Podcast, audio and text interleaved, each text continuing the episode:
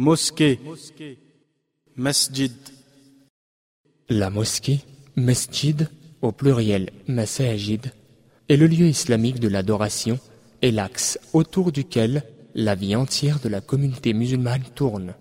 De l'importance de la mosquée, on comprend pourquoi la première tâche que le prophète, paix et bénédiction d'Allah sur lui, entreprit dès son arrivée à Médine, fut la construction d'une mosquée.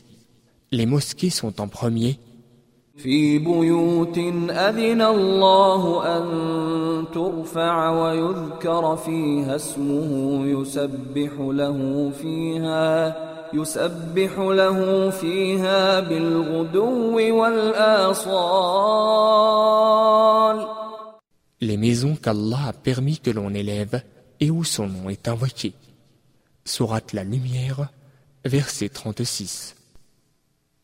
En réalité, les mosquées sont les meilleurs endroits auprès d'Allah, comme le prophète, paix et bénédiction d'Allah sur lui l'a dit, du fait de leur statut particulier et de la position unique qu'elles occupent en islam, Allah le Très-Haut récompensera abondamment ceux qui construisent des mosquées pour sa cause. Le prophète, paix et bénédiction d'Allah sur lui, a dit Quiconque construit une mosquée pour la seule satisfaction d'Allah, Allah lui construira une demeure au paradis. Hadith rapporté par Al-Bukhari. Les mosquées doivent toujours rester propres et bien entretenues. Les musulmans doivent les respecter. Ils ne doivent pas y aller en dégageant des odeurs nauséabondes.